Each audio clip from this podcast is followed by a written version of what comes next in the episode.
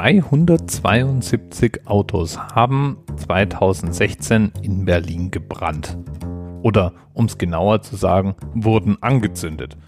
Und da fragt sich unser Themenpate Adam Mosbach zu Recht, wie ich finde, was ist denn da los?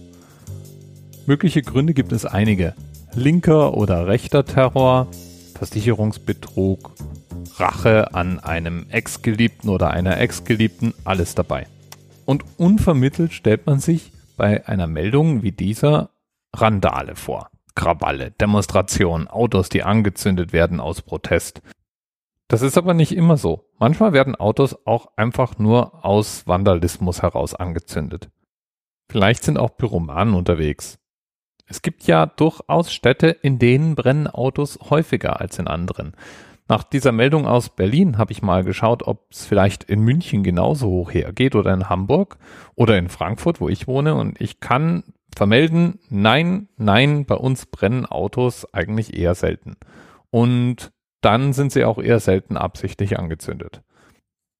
Oder vielleicht muss ich das auch kurz einschränken, zumindest machen diese Autos dann keine Schlagzeilen. Anders sieht es in Frankreich aus.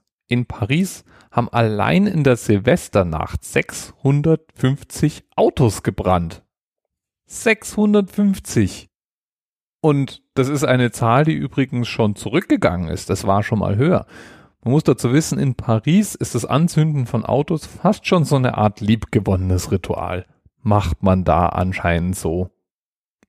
So haben zum Beispiel Silvester 2015 gleich 940 Fahrzeuge gebrannt.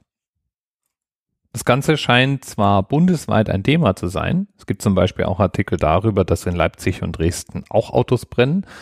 Aber man kann wohl mit Fug und Recht sagen, es ist ein Stadtthema. Es scheint ja auch den Tätern meistens relativ egal zu sein, wessen Autos sie da so abbrennen. Oder es sind ganz gezielte Anschläge auf Leute des öffentlichen Lebens oder auch Ausländer, je nachdem, ob wir jetzt von rechtsextremen oder linksextremen Taten reden. Ja, und da scheint es wohl in Städten nicht nur eine weiterentwickelte Demonstrationskultur zu geben, sondern eben in manchen Städten auch eine entsprechend gewaltbereite Szene.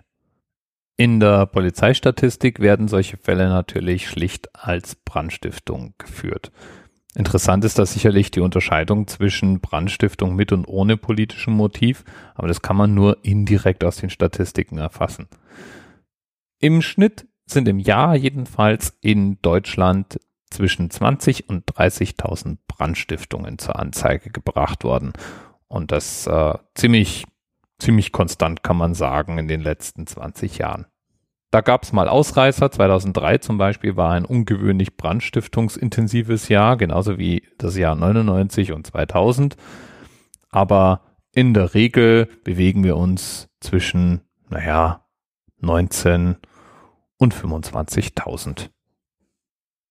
So, und als besonderen Service für die Berliner Hörer des Anerzählt Podcast, dann hoffe ich, dass du dein Auto nicht unbedingt gerade in Friedrichshain-Kreuzberg, Treptow-Köpenick, in Mitte oder in Neukölln parkst, denn das sind anscheinend die Stadtteile, in denen es am häufigsten zu Spontanentzündungen geparkter Autos kommt.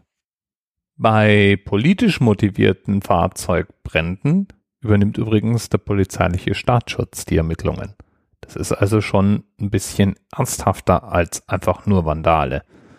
Allerdings die meisten Autos brennen aus anderen Gründen.